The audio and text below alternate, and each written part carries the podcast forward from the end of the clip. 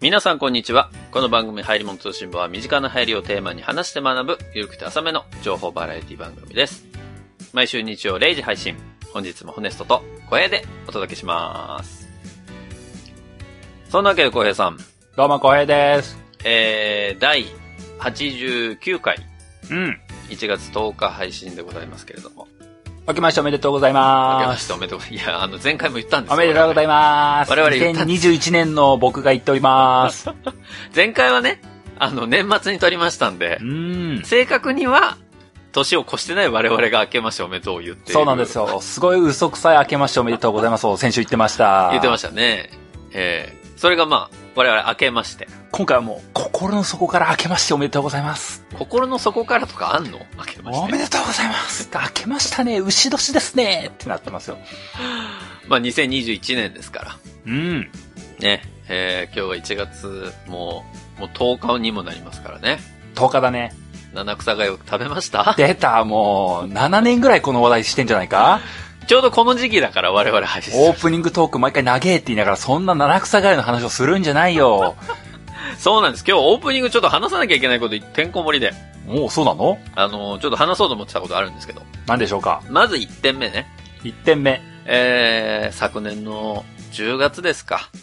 なんか、毎回この入りだとなんか一回しっとりさせるの何なの 昨年の10月に我々、うん。 10周年を迎えさせていただきましてですね。へいへいへい。で、そこであの、10周年記念ということで、うん。ブレンのプレゼントうん。しますよっていうことで、100本限定でね、募集をかけたじゃないですか。かけてたんですね。で、その募集、まあ、100本足したら、もう、早いも口でおしまいにしますということで始めたわけなんですけれども。なるほど。えー、なんと、つい先日、まあ、それこそ年明け2日目ですかね。はあ、はあはあ、にご応募いただいた分で100本目がちょうど来まして。マジはい。あの、これでブレンの募集は締め切りとさせていたお、だく。終了、完了。もうすでにね、サイトに来ていただいた方は、あの、ご存知だと思いますけれども、お便りのところに到達しましたよということを書かせていただいてますんで、うんうん。えー、まあそれでちょっと応募の方締め切りとさせていただきましたけれども、もう無事ね、100本。いやー、素晴らしい。いこれやー、5本くらいしか書けないと思ってたのに、すごい。正直僕も、これ永遠になくならないんじゃないか疑惑はあったんだよ。これどうしようかな。だから、もうそうなったら、もうちょ申し訳ないけど、うん。それぞれ5本ずつの組とかに分けて、うん。もうなんか知ってる人にこう送りつけようかなと思った。なんか、萩原さんすいません、ちょっと5本ぐらい、ちょっと。か、押し付けになる。はる、はるさんも、いいいっすか ?5 本、5本すいま せん、みたいな。になるかなと思ってたんだけど、無事ね、100本、ちゃんとご応募いただきまして。素晴らしいね。いやー、奇跡だね。10年やってればそんなこともい起きんや、だ本ね。当ありがたい限りで。なるほどね。送付も全部終わったんです。そうか、さ、まあなんかな、なん、何回も応募した人がいなければ100人は聞いてるってことが立証されたらよかったな。まあそうですね。まだ聞いてますか最初に応募してくれた人、もうもらったからいいや、みたいな感じで購読解除してませんかそれは悲 しい。ちゃんと聞いて。 ?2021 年になったからもういいかなとかってもうやめてませんかまあね、ぜひ、あの、聞き続けていただきたいなと思いますけれども。うんうん。まあこれでちょっと一つ分かったことはですね、分かったことがある。これわ我々10月からね、うん。この募集を開始したわけじゃないですか。うん。で、まあ、受け取る側からしたら、お便り送るっていう行為だけで、まあ、ブレンうん。届けてもらえる企画だったわけですよ。そうだね。それで、100本目が来るのが、ちょうど、えっと、2ヶ月ぐらいだったのかなはあ、はあは ?2 ヶ月経って、まあ、100という応募があったわけなんですけども、あ、なるほど。つまり、我々の番組のために何かをしようと思って、100件到達するのに2ヶ月かかるんですよ。はで、今日1月10日でしょあ。うん。 ?2 月末ぐらいに、まあ、末じゃないけど何があるかというと、あの、ジャパンポッドキャストアワードのね、おリスナー、投票が、おちょうどあと1ヶ月ちょいぐらいなんですよ。はあ、はあはあはあ。だから、今からうん。投票お願いしますってちゃんと言っとかないと、100件集まんないってことなんですよ。いやいやいや、まあまあ、まあそういう、まあそうだね。そういう理屈になるのそう、ね。そうう。いう理屈なんです。だって、今回お便りちゃんと送ってねっていう条件で、まあ、募集をかけたわけじゃないですか。え、でも、ジャパンポッドキャストアワードにリスナーズチョイスに投票しても何ももらえないんでしょそうなんです。いじゃあもういいよ。や、あなたは配信してる側なんだから、 ちゃんと投票してくれって言いなさいよ、それは。いやいやいやいやいや、もう、何もあげないのにこう投票だけせびるなんてな、もう低俗な番組だなって。そうね。で、せびっちゃい ないけどね。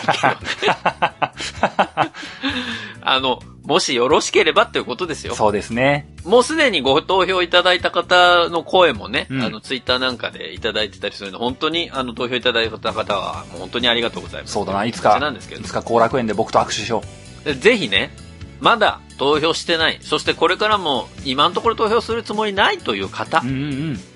ぜひその一票、あなたのこのメールアドレス、そして、えー流行り物通信簿、この表記ね、間違えないでくださいね。えっ、と、流行りの、流行りは、流行という漢字を書いて、ひらがなのり、そして物はカタカナ、で、通信簿は漢字ですから。難しいね。なんだろうね、この表記ね。流行り、もの、通信簿という番組名を書いて、まあ、あとはもう必須事項じゃ確かなかったはずなので。え、なんかなかったっけなんか、こ、あなんかこういうとこ好きだよ、みたいそうな。あ、こういうとこ好きですわ、もう。なんとなくでいいです。なんとなく、なんとなくいいのなんかブレンくれるよとかって言えばブレンくれるよ、みたいな。おいもう疑われるわ、いろいろ。こいつ、こいつらブレンで釣ってんな、みたいな思われるから、それ違うからね、そこは。 まあでも、あの、そこだけ、3項目だけ書いて、ボタンポチッと押していただくだけでいいですから、なるほど。ぜひ、投票の予定のない、その票数をですね、うん我々の番組にお送りいただきたいなと。うん。なんか、この、この語り口なんだろうね。前回も思ったけども、妙な仕立てっぷりというかね。だって、投票いただく側は下手でしょ。なんかすごいね。うん。でも、あれかな。もうちょっとオラオラ系の方が好きなリスナーさんいる。 うちの番組そんな番組じゃないから。まあまあまあ、多分言っても言わなくてもなんか結果変わんない気もしてるんでいいと思います よ。まあそういうわけでね、うんあのー、100本に、まあ、ブレンのね、応募100本に到達しましたというところのご報告がありましたので、うん。まああの、引き続き、普通オーダーは募集しておりますのでね、うんぜひぜひお送りいただきたいなというふうに思います。というところが1点と。はいはい。もう1点はですね、ジャパンポッドキャストアワードは2点目じゃなかったのか。あ、すいません。なんということだ。 まあそれ2点目なんですけど、あらよかっただらもうよかっただらもう1点3点目です。 3点目来た。はいはい。 3点目はですね、これあのー、ホネストの方にうんオファーがあってのお話なんですけど、はあはあ。今ね、うん。ポッドキャスト番組さんで、うん。電気屋ウォーカーさんってあるじゃないですか。電気屋ウォーカーさん。はい。聞いたことがあるような、ないような、なんあかの放射線状の青いアイコンが思いつくような、しないような。いや、知ってんじゃね えか。まあ、電気屋ウォーカーさんって、スタートがね、確か2010年とか11年、え ?2009 年か。9年とか10年ぐらいで、我々とほぼ同じぐらいの時期からポッドキャストやられてるさ番組さんなんですけど、ん駆け上がりあ、そうそう。かけらじと多分同期。レイ、レイディオ。レイディオというか、駆け上がりレイディオでやって ないわ、俺たち。駆け上がりラジオと大体同じぐらいに始められた電気屋ウォーカーさんっていう番組さんがあって、はあはあ。そこのパーソナリティのコーヒーさんという方がいらっしゃるんですけどね。いらっしゃいますね。そのコーヒーさんがうん。ご自身でやられてる企画で、うん。でそれ何かっていうと、うん。まあ、ポッドキャスター向けに、うんズームという会社がですね、ズームという会社がですね。あの、ズームっていうのは、あの、こう、ビデオチャットやるズームではないズームさんっていうのがもう一つありまして、あの、マイ、マイクのとこね。そうそう、マイクとか、レコーダーそう、レコーダーとか、そういうのを、あの、販売されてるズームさんっていう会社があるんですけど、うんうん。そこのズームさんが、ポッドキャスター向けのうん、収録用のレコーダー機器っていうのを、あの、販売してるんですよ。はあはあはそれの P4 という機器を、まあ、コーヒーさんがご自身で購入されていて、あ。うん。で、それをね、使ってみて、これすごい収録楽じゃないかっていうところから、うん。まあ、いろんなポッドキャスターさんにこれをお貸しして、うん。使用感をちょっと意見を聞きたいとういうような企画をやられてるんですよ、ずっと。ん。なんか、何者なのいや、電気屋ウォーカーさん ですよ。何の得があってそんなことしてるんだろう。あ、なんか意見を聞きたかったみたいですよ。え、中の人なのいや、中の人じゃないと思うけど。でも、あの、ゴイさん自体、ズームのその機器、いろいろ購入されてるんですよ。はあはあはあ。で、いろんな機器を試してみて、で、それで、もうレビューしたりとかっていうのがやられてるんですけど。たまにいる人柱系の人ってことね。なるほどね。。 人柱、聞こえが悪いから、人柱っていう言い方 は。でも、本当にいろんなものを試されて、それでレビューされてるっていうまあ、それが電気屋ウォーカーさんなんですけどね。はあはあはあ。すごいね、なんか、まっとうな人だね。そうですよ。同じような家電を扱う番組とは思えないね。すごいな。向こうは眩しいな、綺麗だ な、ぶ 綺麗だな、じ綺ゃない麗だな。絶対人柱とか発煙しないだろうしな。まあ、そのコーヒーさんからお声かかりまして。お声がかかって、お前あのも本日の綺麗な世界に上がってこないかって。上がってこないかじゃない。その泥水みたいな入り物通信簿捨ててこないかみたいなことやりたわけだ。あのね、そういう引き上げ系じゃないんです。あの、雲の糸系じゃないんですよ。あ、違うの。あの、泥水は泥水なりに P4 を使ってみたらどうだって話なん ですけど。そんな言い方しないから、コーヒーさんは。ひどいな。失礼極まりない。そんな人じゃない、コーヒーさんは。なるほどな。はだから、いや、いろんな収録環境がある中で、あ、はね、このポットトラック P4 という商品を使ってみたときに、あ、うんどんな意見を持つのか、要はメリット、デメリット、それぞれあると思うんで、うん。そういったものをちょっと試してみませんかっていうことでお声がかかって、なるほどね。なんかもう事前、事前事業だね、もう完全もなう事前じ、もうほん完全事前授業です。うん。で、それで今、今日この収録は、うん。普段の収録環境とうん。並行して、並行して。はい、ポットトラック P4 でも収録をしてるので、はあ、はちょっと音声をね、あの、切り替えたりなんかして今回配信してるかもしれないです。あ、切り替えたりして配信する、はい途中でガクン音質が変わったりするの変わるかもしれないし、普段と、あれなんか切り替わったのかなと思ってたら、うん。これ、ポットトラック P4 でも、通常の収録環境とほぼ同じクオリティが出せるってわけですから。なるほど。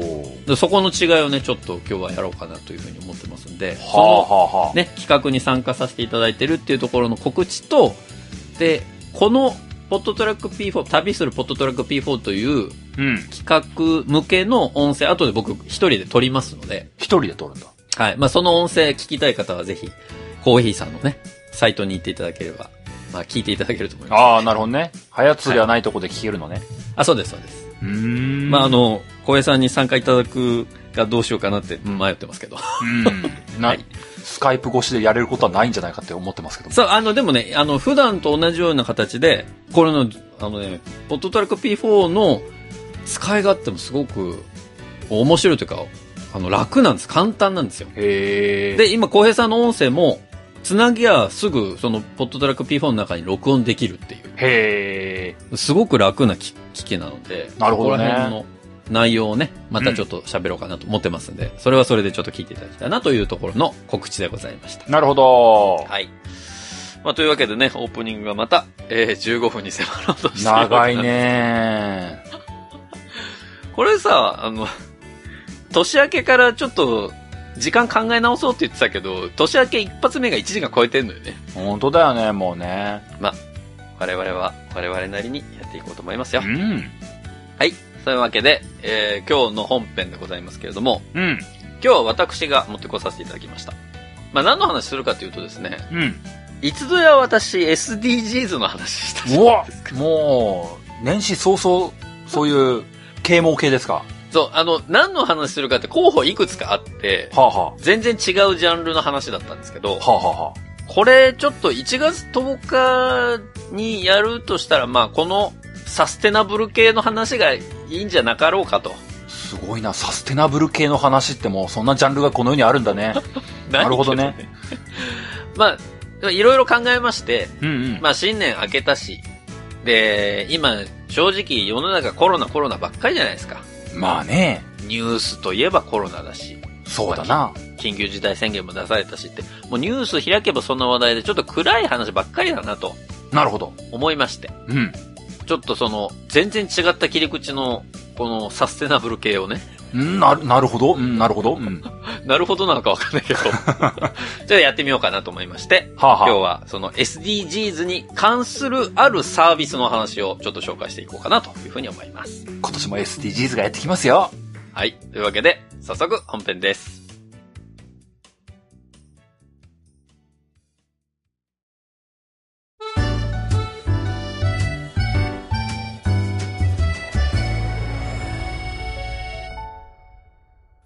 はい。ということで本編でございます。うん。今日はですね、ちょっとその、最初に SDGs だとか、サステナブルだとかっていう話をしましたけれども、うん。小平さんは覚えていますか覚えていますか ?SDGs とは何だったのかを。 ?SDGs とは何だったのかを。そもそも SDGs って何の略か覚えてるああ、そういうことか。そもそもよ。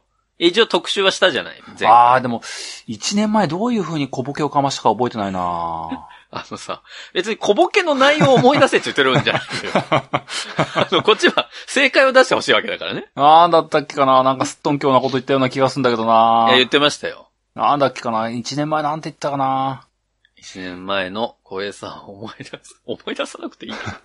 でも SDGs の、まあ、えまあ今日のタイトルを見ちゃうとね、S はサステナブルとかそういう単語になるんだろうなって思っちゃうしね。まあまあ、そうですじゃよあ、ね。その次の D ってなんだろうって言ったらな、D、デベロップしちゃうんだろうなって思っちゃうしね。おー G、ゴールなんだろうなって思うし。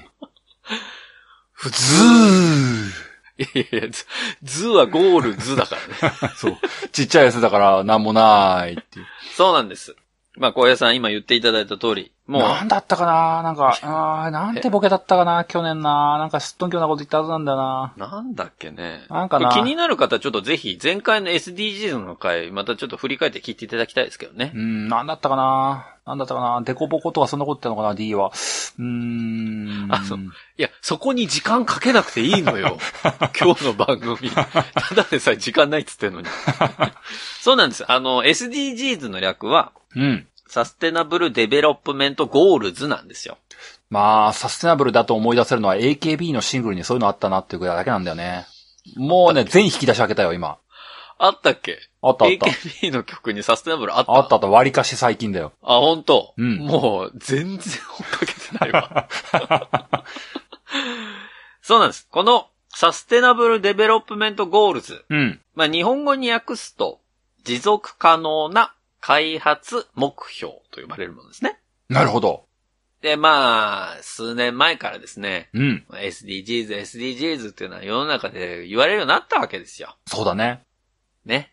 何が持続可能な開発目標やねんと思いながらみんな、まあ SDGs って言っときゃいいんでしょって企業の人は多分みんな思ってる段階本当にもう今まで絶対そんなこと思ってなかったじゃんっていうおじさんたちが急に息巻いてな、お前そうそう SDGs 意識しないなとか言い出しうな、ん。この社会もう嫌だって思う事件が乱発してたよ。そうよ。もうだって一番意識してないのはその SDGs を掲げるおじさんなんだ から。お前が一番お意識してないわみたいな話だったから。ね本当に。うちの役員でもいますけど、そういう人。あ、悲しいな。おじさんが馬鹿にされとる。でも本当にそうで、うん世の中の SDGs 間違ってね、捉えてる企業が非常に多い。えー企業そのものが間違ってるのいや、というのは何かというと、うん。前回も私 SDGs の時に言わせていただきましたけど、何 SDGs っていうのは、うん。今までその企業がやってきたことを、うんあ。ここの部分 SDGs のあの目標に当てはまるじゃん、じゃダメなんですよ。えダメなもうずっとやってきたこれ、実は当てはまってましたけども、あははみたいな。の。ダメなの。な、えそんな SDGs じゃないじゃん。そいれやあなたたちが今までやってたの、そのパズルではめただけじゃーいやいや、だってもうみんなさ、あの、いや、言われる前からうちやってたしっていう姿勢を示したいわけじゃん。ん。だから、その、いや、俺、あのバンド、インディーズの頃から知ってるよとそうか、よそういう話じゃない。そう、そういうことでまだ上場する前からバルミューダとか知ってるしって 話だよ。みんなそのスタンスで SDGs に取り組んでたわけじゃないですか。で、それは、だ間違いなんです、スタンスとして。マジいや、そういうことも、もっとこれからバルミューダのことよく知っていこうかと思いますっていう姿勢が大事ってことそういうことなんです。新たに、バルミューダっていう会社が上場しました。このバルミューダって会社、面白そうやないかと。じゃあ、新たに取り上げてみようじゃないかっていうのが、まあ、ある意味 SDGs、SDGs じゃないわ、 それ なぜバルミューダの例えを永遠引っ張るのかってね。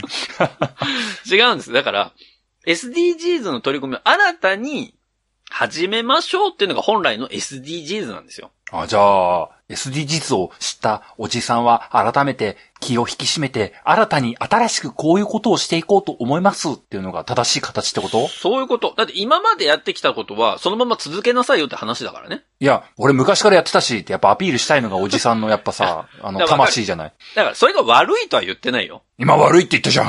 いや間違ってるって言ったじゃん。 それが本来正しい SDGs ではないっていう指摘をしただけで、 それが悪いわけではない。いや知ったかでもいいです。SDGs っていう言葉を使ってくれるだけで、まず今の段階はいいよ。なるほど。いいけど、で、今までやってきたことが SDGs に当てはまる。それでも別に悪いことじゃない。それが不正解ではないですよ、もちろん。なるほど。ただ、世界としてやっていきたいってことは、うん。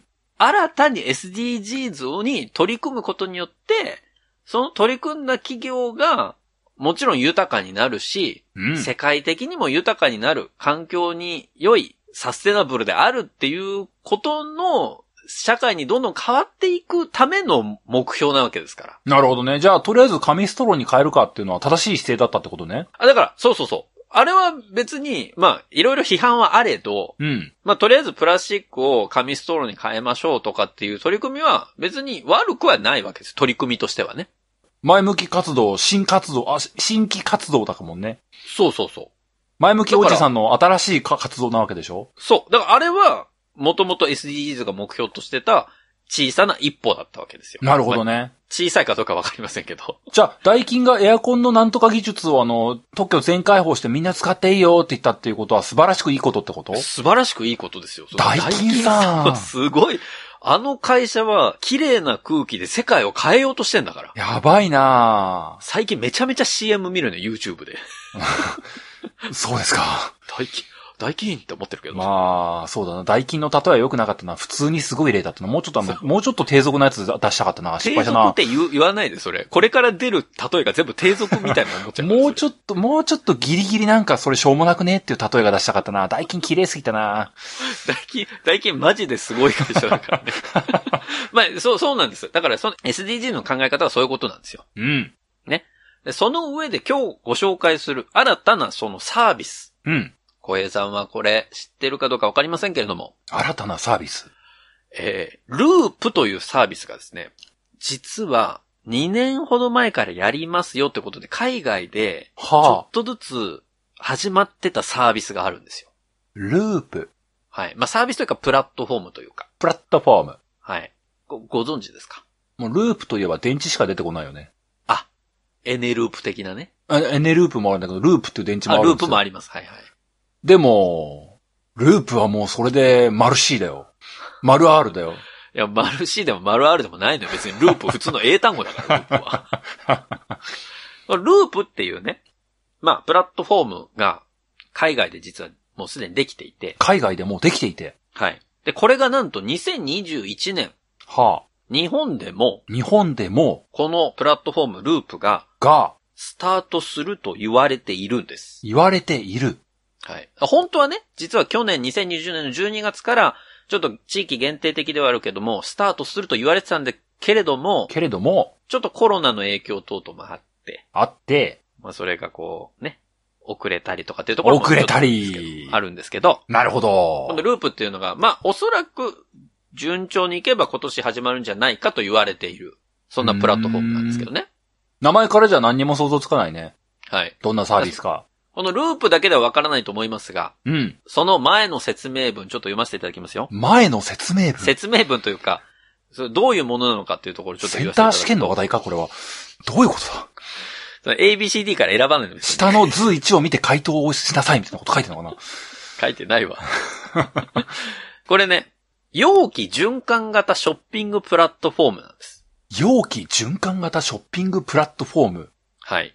えっ、と、容器だから、えっ、と、なんだろうな、ケースとかボトルとかそういう単語になるんだな。ってことは、C、循環型さっきのだな、サステナブルだから、S、CS、ショッピングプラットフォームだから、SP、CSSP、ループじゃねえじゃねえか。いや、循環のところでループって取っとんねん。ああーんじゃないよ、その、あーんっていう反応やめて。あ、一生懸命ボケたのに。いや、ごめ ん。違う、違う。いや、別にその、CSSP とかじゃないんです、別違に。うの違うの容器循環型ショッピングプラットフォームの、はあはあこのプラットフォームの名前がループ。まあ、循環なんでループっていう話なんですけど。はあはこれ、わかります容器循環型ショッピングプラットフォームなんですよ。容器が循環するのね。そうなんです。で、これ具体的に言うとどういうことかというと、はあ。皆さんが普段使っている日用品、うん。まあいろいろあると思いますけど、うんうん。まあ食品を入れるケースでもいいですし、あとはシャンプーとかそういうものを入れておくボトルでもいいですけうれどんも、なるほど。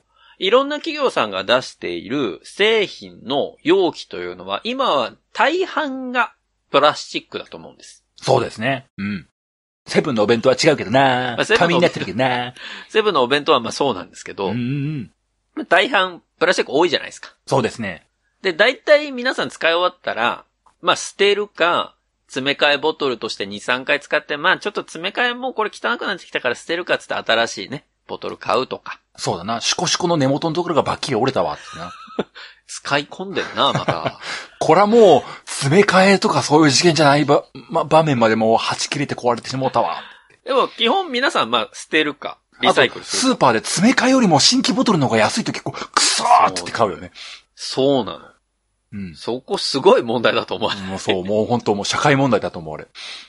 でもあれね、詰め替えよりも普通の本体ボトルの方が容量はね、少なく入ってるんだよね、実はね。くそー、もうそういうのすごい嫌だ。だからちゃんとね、容量比較してあれ見ないと損ですからね、たまに。息子のおむつもね、なんか、ここで買うと枚数が違ってこの値段とか、すげえ計算しづれえって。あれ何なんだろうね。なんでさ、その、赤ちゃん本舗ってなるよ。 P&G とかはさ、ほぼ48枚プラス2枚とかさ、プラス5枚とか、いや、変えてくんなやと思うよ。ほんとたまにもうあの、純粋比較をさせないって何この戦略ってやめてマジでって思う。すいません、そういう話じゃない。もうごごめんなさい、ごめんなさいな、ごめんなさいな、本当にもうね。ねいや、いつもムーニーマンとかね、あの、パンパースとかすごいお世話になってますよ。うん。で、容器いろいろあるじゃないですか。ありますね。容器の話だ。おむつの話ありませんでした。で、その容器っていうのが、うん。実は SDGs の中の一つに掲げられてるわけですよ。はあ。この、要は、プラスチックゴミ問題。プラスチックゴミ問題。要は、海洋プラスチックゴミというのが、うん。世界ですごく問題になってると。なるほど。で、それはひいては海に流れ着いたものを、例えば袋とかをね、うん、うん。まあ、ウミガメが飲み込んでしまって、ウミガメが亡くなってしまったりとか、悲しいなあとはまあ、それこそクジラとか、まあ、いろんな生物がそういったものを間違って食べてしまって、生物が死んでしまうっていうようなこともあるし、うんうん。えー海洋汚染にもつながってるっていうところを、まあ、少なくともその海洋プラスチックゴミっていうところを少なくしていこうみたいな指標もあるわけですね。なるほど。プラゴミを減らせと。そうそう。で、その、まあ、一つの要因となっていると言われているのが、やはり、商品のパッケージなわけです。まあなごてごてに装飾したいしな目立たせたいしね。そうだな気づいてもらいたいもんな。で、それをね、うん。どうにか減らそうっていう話になってるわけですよ。今なるほど、なるほど。で、その取り組みをやることが SDGs であるとうん。いうことを掲げられてはいいものの、ものの、メーカーは頭を悩ませるわけです。本当に悩ましてるまあ、それは、悩んだ手じゃないの手のところもあるだろうね。ああ、認めるなよ。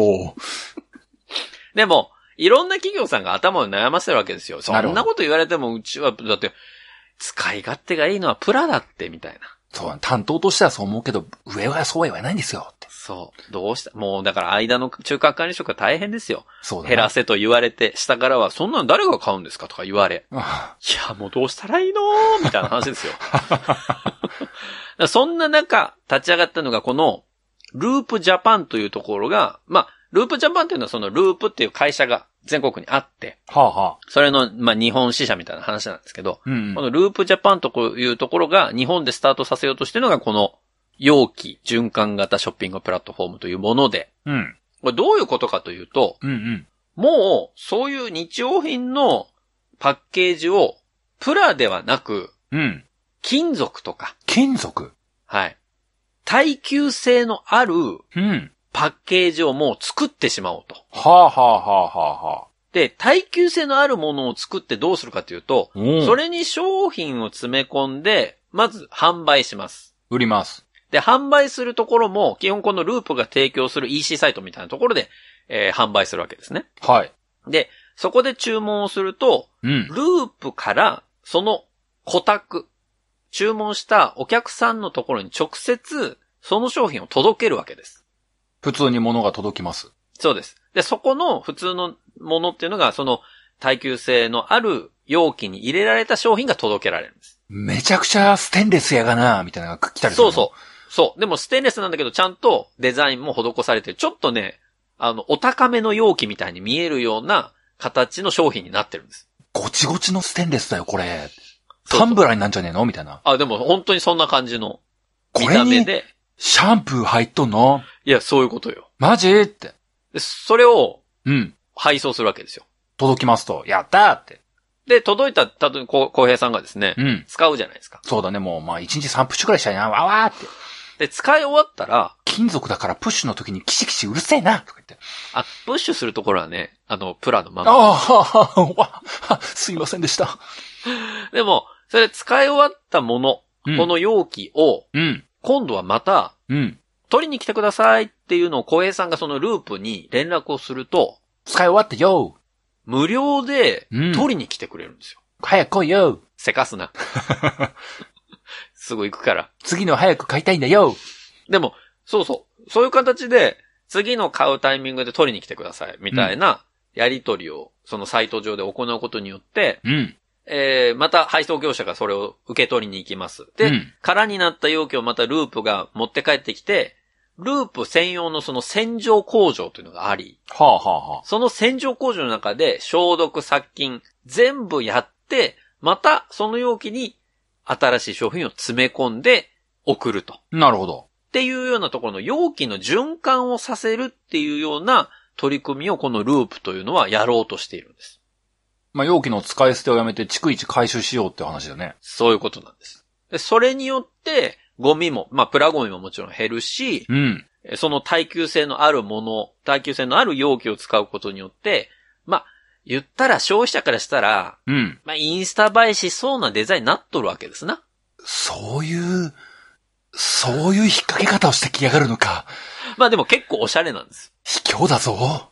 いや、いいじゃねえか よ。それでやってくれるんだったらいいじゃん。しかも、それをインスタに撮ってお、もう、掲載した瞬間にですよ。あ、この人 SDGs 考えてるわ、やとっかぱり思われるわけです S、よ意。識高い奥様ってなっちゃうのそうなっちゃうんです。意識高い旦那様だわーって。旦那様かどうかわかんないけど、まあ、これまあそういうこと。こう見えてメンズビオレなんですってって。マジこのステンレスボトルがメンズビオレのモフモフ泡出てくるのってなるのでもそういうことなんですよ。本当にそういうことで。なるほどな。そういうことで、この循環型、まあ要はサステナブルな取り組みをしていこうというのがこのループという会社。なるほど、なるほど。ただここまで聞いて小平さん。はい。ループって会社があるのはいいけど、うん。これメーカーが賛同しなかったら 意味ないじゃないですか。まあ、そうだよね。このループっていう会社自体は別にメンズビオレ作ってないんでしょ、作ってないですね。じゃあ、メンズビオレ作ってる会社さんがや協力してくれないとメンズビオレは買えないんだよね。買えないです。それは困る。どうしましょどうしましょうどうしましょうかうーん。なんか国に掛け合ってインセンティブつけてもらうマイナポイントポイントとかつけてもらううマイナポイントポイントって何 マイナポイントね。これね、実は、うん。その2019年からこれをやろうとしてるっていう話さっきしたじゃないですか。うん。その時から、うん。このループに賛同してくれる企業ありませんかっていうのは募集してたんです。なるほどね。成功法だね。そう、メーカーに対してね。うんうん。で、えー、なんと、今年の3月から、一応予定ではね、うん。今年の3月から本格稼働する、この運用開始するにあたって、うん。手を挙げた企業っていうのが、日本の中で22社あるんです。多いんだか少ないんだかわかんねえな。うん。まあでもまあ、22社あって、その会社さん、ちょっと一部、紹介させていただきます。あ、名前が上がっちゃうぞ。まあ、上がってもいい、いいことだからね、これは。流行り物通信簿で上がった時は大抵良くないことだぞ。えー、まあ、ブランドパートナーいくつかあるんですけど、まあ、ちょっと全部は紹介してないですけど、例えば、うん。アース製薬さん、お、いきなり製薬会社来た。味の素さん、味の素来た。えー、江崎グリコさん、グリコじゃないですか。あ、エステーさん、 ST さんじゃないですか。あと NS ファーファジャパンさん。なんだっけ、それ。これファーファってあの、柔軟剤とかね、洗剤とか、ああーはいはいはい。あの、ファーファを作ってる会社さん。ほいほいほい。あと、大塚製薬さんとか、あ、ポカリセットの道が開けた。キッコーマン、あれ調味料もいけんのキャノあれえ、何プリンターイン、イン、イントナーでもくれんのン、あと、キリンビール、あ、おー、なるほど。資生堂、あらららら。ユニチャーム。ユニチャーム。まあ、こういう会社、あと、ロッテさんとか、うん。まあ、他にもあるんですけど、こういう会社さんが、おかしいな。いつもだったら関係なさそうだけど、シャープが食い込んでくるはずなんだけどな。お前何も詰めるもんねえやんけ、みたいなツッコミあさしたかったんだけどな。あと P&G とかいますね。あー、まあまあ、みんな詰めれるよな。みんな詰めれるタイプの人たちだわ。こういう企業さんが一応参加表明してるんですよ。なるほど。で、自社の、まあ、全ブランドとはならないですけど、うんうん。例えばロッテさんとかだと、なんかガムのね、ボトルとか。まあ、とりあえず、あの、うちも SDGs 意欲的なんすよっていうイイメージを作りたかったみんなみたいにまだ聞こえてるよ。公平にはまだそう聞こえてるよ。まだおじさんだよ、お前らはって。そうなんですけ ど。まあでも、あと資生堂さんとかだと、まあ、ウーノとかね。おうあとおうあと化粧品とかいろいろ豊かまあ、そういうのも、うんまあ、できるし。なるほど。まあ、キッコーマンさんとか、まあ、もちろん醤油とかもありますけど、そうだな。あと他の調味料系もいっぱいあるわけですよ。なるほど、なるほど。金属で醤油が出てくるのか、やっべえな。だからそういうのも、もう今、こう、それぞれの会社さんがやろうとしているうーん。ということなんですね。なるほど。まあでも、何も悪いこと今んとこないですね。ないです否。定する要素ゼロですね。まあだから、この22社が、うん。蓋を開けて、数ヶ月後に、うんやっぱやめたってああなってる企業がないことを祈りますけどね。なる、まあそうだな。なんか全然利用者いねえじゃんってなったら終わりだもんな、確かにな。そうそう。で、えー、ループも一応、いろいろ考えました。考えました。メーカーを巻き込むのはもちろん、当然のこと。そりゃな。回収わざわざ配送するのめんどくさくねって思ったわけですよ。そりゃ思うわな。誰もが思うわな。これ他になんかねえのかと。回収方法を回収方法。取りに行くんではなく、はい。ウーバーループの誕生が。 そういうことか。あのー、ウーバーループではない。確かに、あそーのあーループが配送する時の箱も、なんかウーバーイーツの配達員が背負ってるような箱で、うん。その箱も再利用できるようにしてるんですけど。そんなマインクラフトみたいな考え方あるだって、それ段ボールで送っちゃったらもう SDGs じゃないじゃん。 え、容器だけなんみたいな。容器を入れる容器は、え、それ SDGs じゃないのみたいな話になっちゃうから。段ボールも金属化するってことだから、その段ボールも、あの、なんか、ウレタンみたいなやつで、こう、折りたためるような形のものを使う。で、それも回収するっていうことに、一応なってます。なるほど。はい。まあ、あの、そういうのあるんですけど、回収するのにう、んどういうふうな戦略を取ったのか、えループはね。そうだね。どうやって回収するんだいこれ実はですね、うん。小売業と手を組むということや。あー。スーパーとかね。そういうこと。あるよね。あのー、リサイクルゴミ出すとこね。そう。それを、小売業さん、まあ、日本で言うとどこかっていうと、うん。イオンなんですよ。さすがだなイオングループ違うないやー、よく考えるね。まあ、イオンだったら日本全国、まあ、基本あるし。そうだなあの回収ボックスで和音ポイントついちゃうしなそうなのよ。わかるでしょあの、イオンの回収ボックスってやっぱり、なんかこう、じゃあ入れる楽しみもあるじゃない。そうだな。僕使ってないんだけどな。まあ、でもそれでさ、結構さ、ペットボトル入れたりとかっていう機械を導入してるとこもあるし、そうだね。まあ、イオンさんって結構そういうサステナブル系の取り組みやられてるんですよ。まあ、僕なんかもう、あの、まあ、こっちだと、こっちとか、皆さん知らないと思うけど、ヨークベニマルっていうね、東北の方にああるはいはね、セブン &I 系があるんですけどもありね。ますね。あそこの段ボール回収のとこね、段ボールを捨てるとなんか、セブンのポイント貯まるんですけども、うん一体何トン捨てればポイント貯まんねんっていうぐらいの、すごい鬼渋設定でね、もうポイントつけることがめんどくさくて、もう、なんか一生懸命やってる、あの、おばちゃんとかおじちゃんとこに、あ、僕のも入れていいですかって言って、あの、ポイントを献上する旅を毎日、毎回し てますよ。まあ、そういう人もいるでしょうね。頑張れ、おじさん、おばさんって思うよね。でもまあまあそういうのもあって、一応日本ではイオンとパートナーシップを契約していると。なるほど。まあする予定であるという形なんですね。多分、正しい戦略だと思います、イオンさん。そう。で、あの、もちろん海外の、えっ、と、小売業ともループは契約をしているところもあって、うん。例えばフランスではカルフールというまあ、スーパーがありますけれども。もう、みじんも知らない要素が二重に来たね、今ね。フランスのカルフールだってもうよくわかんないね。フランスに、カルフール、カルフールね、日本進出もしてるんですけど、実は。あれそうなのもうなくなっちゃったかな一時期ね、あの、東京海浜幕張とか、あ海浜幕張千葉か。 あったんです。あったんだカルフールのスーパーがあったりして。はあ、はあはそこのカルフールのスーパーとフランス提供して、まあそのパッケージを使った商品をカルフールでも売ってたりあ、しますうーし、んあとアメリカだとね、えっと、一応最大手の食品スーパーのクローガーとか、うんあと、はアメリカ最大の薬局チェーンのウォールグリーンズ、ふわふわ。ウォールグリーンってあるんですけど、うんそういうところと組んで、えーそういう回収だったり販売っていうところをやってたりとか、そういう、まあ全世界で取り組みをスタートしているというような形になるわけなんですよ。なるほどね。でもまあ確かに小売りで回収もできて、まあ何個かでも、その、金属容器のやつも丸ごと店頭に置いてくれたら認知度も上がりそうだもんね。そうそうそう。で、見た目がさ、今までのなんかこう、やっぱり、プラスチックでのパッケージとは違う光り方をするじゃない金属だと。そうだな、あとはな、インフルエンサーたちのな、そう捉えね。方だな、そうだな。そうね。どうあとはその YouTuber たちがさ、買ってみたみたいな形でやるかだよね。そうだな。一回何回ポンポンプッシュしたら折れるのかとかやりだして な。ボコボコに叩かれそうだな。やめてくれよな。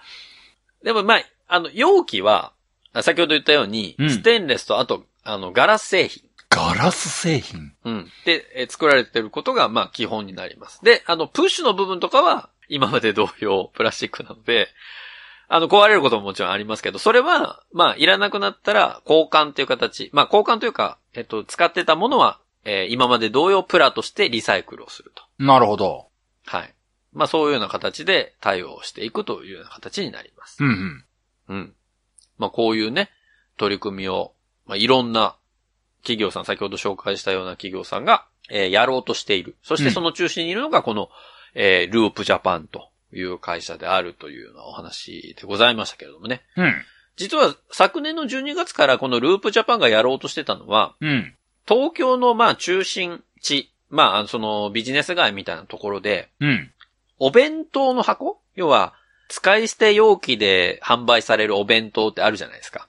うん。ほとんどはそうだね。テイクアウトのうん。はい。テイクアウトの弁当とか大体そうだと思うんですけど、うん。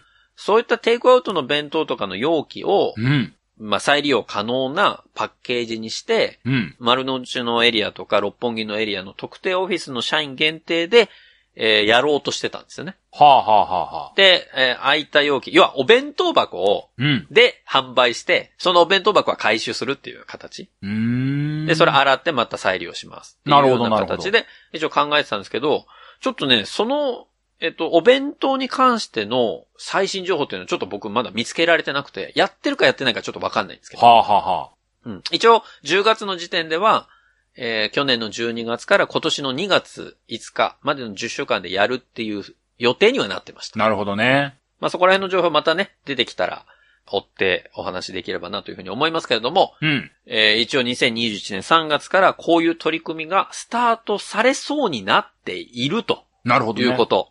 まあなかなか普段生活する中で、ね、こういうお話聞くことないと思いますんで。そうだね。サステナブル系のお話は。まあ、じゃあ、見つけたら一個買ってな。写真撮ってな。そうね。 SNS 投稿してな。とかね。なんか、この人、めちゃ意識高いみたいな見え方をするのかなあそのボトルどこで買えるんですかみたいな。今年まああるの、かもしれない今年の年末の日経トレーニーのベストヒット商品でな、なんか、あの、金属容器のやつみたいなのがこう、ろ第6位ぐらいに上がってる未来がな、あるかもしれないな。まあそれであれでしょクロストレンドでも取り上げられたでしょこの金属容器おしゃれなんですよ、みたいな話が繰り広げられてな。編集長みたいなね。ありますけど ね。バカにすんじゃないよ。してないわ。クロストレンドバカにするんじゃないよ。編集長バカにするんじゃないよ、それも。う一回も聞いたことないん だ、僕。ね。はい。ということで、えー今日はちょっと、普段のね、趣向、まあ、たまにあるホネストのこの、サステナブル系の話、 そうだな。さいせてい意ただ識き高いホネストだったな。 まあ、ぜひ、皆さんも、これから、えー今年、ちょっと着目をされるような、あー話題かと思いますので、ぜひ、注目して見ていただければというふうに思いまして、今日のお話とさせていただきます。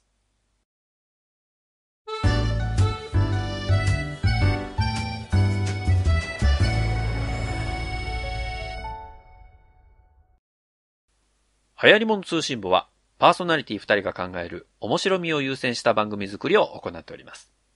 番組内での商品、サービスの紹介は、面白みを優先するあまり、誤り、語弊のある表現を用いてしまう場合がございますので、内容の審議によくご注意いただくようお願いいたします。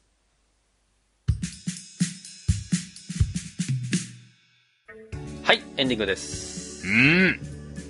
ループ。なんだろうな。ホネストが、タレントを紹介すると骨タレだったけど、ホネストが、SDGs を紹介したらなん、なんとかって、なんかシリーズ化したいな。うん、ホホネスト、サステナブル、うん、HSDGs、うん、うん、違うな、うん。ホネス丼になるけどね。SD 取るとね、ホネス丼になる けど。濁ってんな、こいつみたいになるけど。なんだろうな、ほ骨テナブルとか、うんなんだろうな。骨テナブルなんうん違うな。なんだろうね。なんかあるといいな。なんか、サでスもテなナストじ ゃないサステナストね。あだでもな、サステナブル系に縛っちゃうとな、少ないからな、もっとあそな、うなんか、あの、危険啓蒙系も含みたいんだよな、なんかな。ああ、なるほどね。なんかな、くくなんか出てこないかな。あのうーん、考えましょう。それはまた。皆さんから募集しましょうじゃあ。危険なホネストとかそういうのでいきたいな。うん危険な、それ危険なヴィーナスみたいになるからね。 それ終わったし、あのドラマ。まあぜひ、あの、危険啓蒙系まだリニューアルして僕はほぼやってないので。お本当だ。ふ、冬といえば危険啓蒙なのに。そう、啓蒙会をね、ちょっと、もう他も考えてたんですよ。まあ、考えたんだ。はい。あのーこのコロナの影響で、皆さん健康診断をあんまり受けてない話題とかね。ああ、すごい危険啓蒙っぽい。すごい危険啓蒙で しょ皆さんストレス溜まってないですかみたいな話を、実はやろうと思ってたんだけど、世の中がコロナコロナ言ってるのに、この番組でコロナやり始めたら、いよいよメイルだと思ってやめま した。まあ、そんなわけでね。うん、えー、皆さんからの、普通おた、まだまだ募集をしておりますよ。うん、それで皆さん、うんあ、のーお便りを送るときに、ぜひ注意していただきたいことが1点ございます。うん、えー、うちの番組のホームページにですね、お便りフォームというのがあるんですけれども、うん、お便りフォーム書いていただいて送る際に、うん。えーその送る送信ボタンの上にですね、私はロボットではありませんというところにチェックを入れるところがあるんですよ。ああ、はいはい、ありますね。はい。で、それがないと、あの、要は迷惑メールみたいな形で我々のところにすごく届いちゃうので、あのね、私はロボットではありませんっていうのを付けさせていただいているんですが、うん、あれにチェックをせずに送信ボタンを押してしまうとですね、うん、あの、画面は変わってトップページに戻るんで、遅れたかなと思うんですけど、うん。あれがにチェックついてないとですね、我々の方にお便りが届かないということが分かりまして、うん。ぜひ、お便り書いていただいて、一生懸命書いていただいたお便りを、しっかり我々の元に届けていただくためにも、ロボットでありませんのところに最後、ちゃんとチェックついてることかだけ確認いただいて、押していただくようにしていただきたいなと。なるほど。いうはい。で、それを押すと、あの、送信完了画面というのはちゃんと出ますので、うん、あの、送られましたよってことで我々からのちょっとしたね、その送信のメッセージなんかも表示されるようになっておりますので、うん。えーぜひ、しっかりその完了画面というのを見て、あ、送られたんだなというふうにご確認いただければというふうに思っております。はーい。はい。